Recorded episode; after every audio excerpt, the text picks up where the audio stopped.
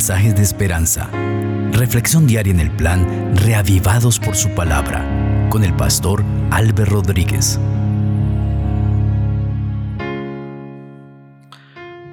La gracia del Señor Jesucristo sea con ustedes. Hoy meditaremos en el capítulo 2 del libro de Gálatas. Vamos a pedir que el Señor nos dirija. Padre maravilloso, gracias por este mensaje que tu palabra presentará hoy delante de nosotros. Que sus lecciones puedan ser aplicadas a nuestra vida. Bendice a cada persona que está escuchando ese mensaje. Yo no conozco su vida, Señor, pero tú sí.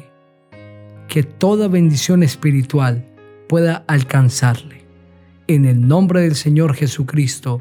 Amén. Así dice la palabra de Dios. Después, pasados 14 años, subí otra vez a Jerusalén con Bernabé, llevando también conmigo a Tito. Subí debido a una revelación, y para no correr o haber corrido en vano, expuse en privado a los que tenían cierta reputación el Evangelio que predico entre los gentiles pero ni aun Tito, que estaba conmigo, con todo y ser griego, fue obligado a circuncidarse, a pesar de los falsos hermanos que se habían introducido entre nosotros a escondidas para expiar nuestra libertad, la que tenemos en Cristo Jesús, para reducirnos a esclavitud. A los tales ni por un momento accedimos a someternos para que la verdad del Evangelio permaneciera con vosotros. Pero de los que tenían reputación de ser algo, lo que hayan sido en otro tiempo, nada me importa. Dios no hace excepción de personas. A mí pues los de reputación nada nuevo me comunicaron antes, por el contrario, como vieron que me había sido encomendado el Evangelio de la incircuncisión, como a Pedro, el de la circuncisión, pues el que actuó en Pedro para el apostolado de la circuncisión, actuó también en mí para con los gentiles. Y reconociendo la gracia que me había sido dada, Jacobo, Cefas y Juan, que eran considerados como columnas nos dieron a mí y a Bernabé la diestra en señal de compañerismo para que nosotros fuéramos a los gentiles y ellos a los de la circuncisión. Solamente nos pidieron que nos acordáramos de los pobres, lo cual también me apresuré a cumplir con diligencia. Pero cuando Pedro vino a Antioquía, lo reprendí cara a cara porque era de condenar, pues antes que llegaran algunos de parte de Jacobo, comía con los gentiles, pero después que llegaron, se retraía y se apartaba porque tenía miedo de los de la circuncisión. Y en su simulación participaban también los otros judíos, de tal manera que aún Bernabé fue también arrastrado por la hipocresía de ellos.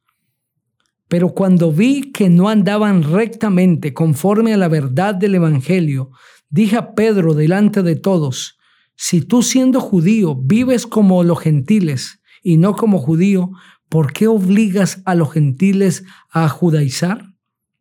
Nosotros, judíos de nacimiento y no pecadores de entre los gentiles, sabiendo que el hombre no es justificado por las obras de la ley, sino por la fe de Jesucristo, nosotros también hemos creído en Jesús para ser justificados por la fe de Cristo y no por las obras de la ley, por cuanto por las obras de la ley nadie será justificado. Ahora bien, si buscando ser justificados en Cristo, también nosotros resultamos ser pecadores, ¿Es por eso Cristo ministro del pecado?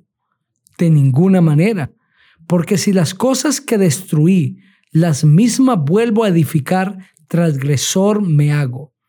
Yo por la ley morí para la ley, a fin de vivir para Dios.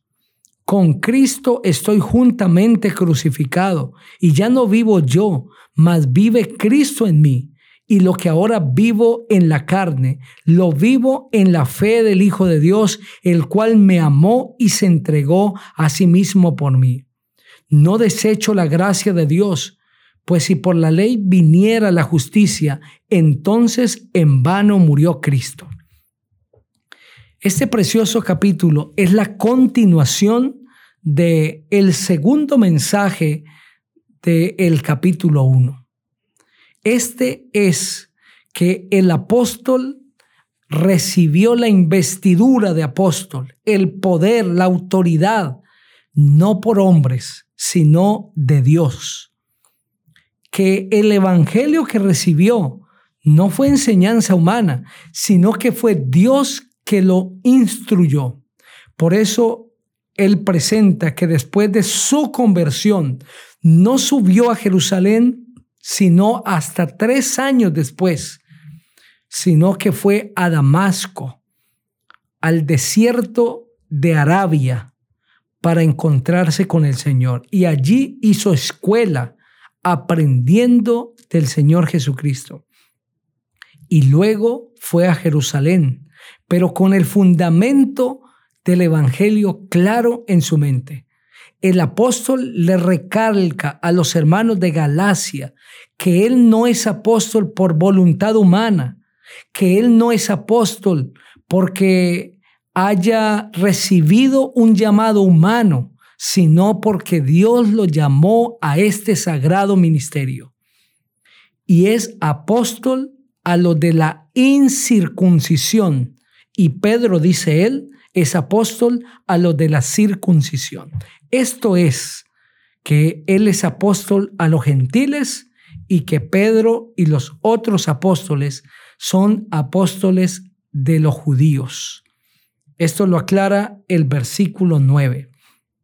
En otras palabras, en ese concilio que hubo en Jerusalén y en ese encuentro que el apóstol tuvo con los demás discípulos en Jerusalén, acordaron que el apóstol Pablo se enfocaría en la predicación a los gentiles y que el apóstol Pedro y otros de los discípulos se enfocarían en la predicación a los judíos.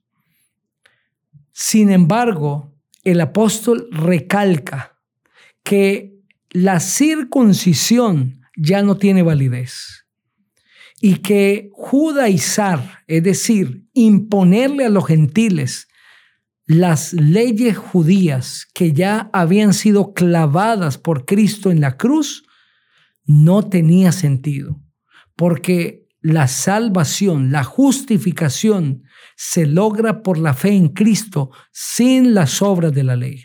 Es por esto que el apóstol reprende a Pedro, porque aunque él conocía claramente cómo el poder de Dios se manifestaba entre los gentiles. Ya había tenido un encuentro con los gentiles en la casa de Cornelio, según lo relata Hechos 10, y había visto cómo el Espíritu Santo descendió sobre ellos. Pedro todavía quería imponer algunas leyes judías. Es por eso que mientras estaba solo y se relacionaba con los gentiles, se comportaba como ellos. Pero luego que llegaron algunos judíos de parte de Jacobo, se retraía y no quería compartir con los gentiles porque tenía temor a los judíos. Es decir, Pedro todavía seguía teniendo temor a entender, a aceptar que el Evangelio era para todo el mundo, tanto para judíos como gentiles. Y en segundo lugar, a aceptar que las leyes ceremoniales habían caducado, habían concluido con el Señor Jesucristo.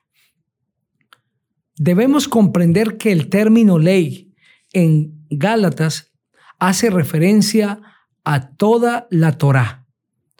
Y allí están incluidas también las leyes ceremoniales. Por eso cuando el apóstol dice, sabiendo que el hombre no es justificado por las obras de la ley, sino por la fe en Jesucristo. Nosotros también hemos creído en Jesucristo para ser justificados por la fe de Cristo y no por las obras de la ley, por cuanto por las obras de la ley nadie será justificado.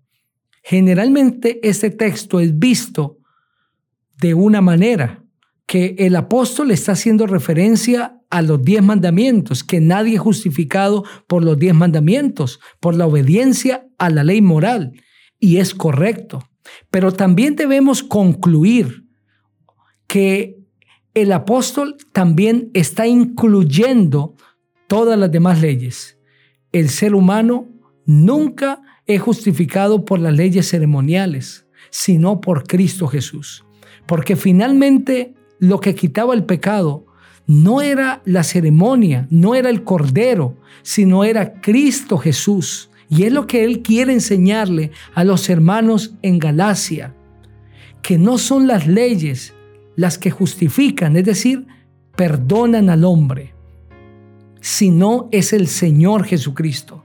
Y ya Cristo había venido en el cumplimiento de lo que esas ceremonias habían anunciado. Había venido como el antitipo, como el verdadero cordero para perdonar a todo el mundo. Es por eso que las leyes ceremoniales caducaron con Cristo Jesús. Porque como lo dice Colosenses 2.17, todas estas eran sombra del Señor Jesucristo. Realmente somos salvos, somos justificados, somos perdonados, no por las obras de la ley, sino por la fe en el Señor Jesús. Si tú quieres recibir perdón, debes acercarte a Cristo y entregarle tu vida a Él, pedirle perdón y el Señor te perdonará.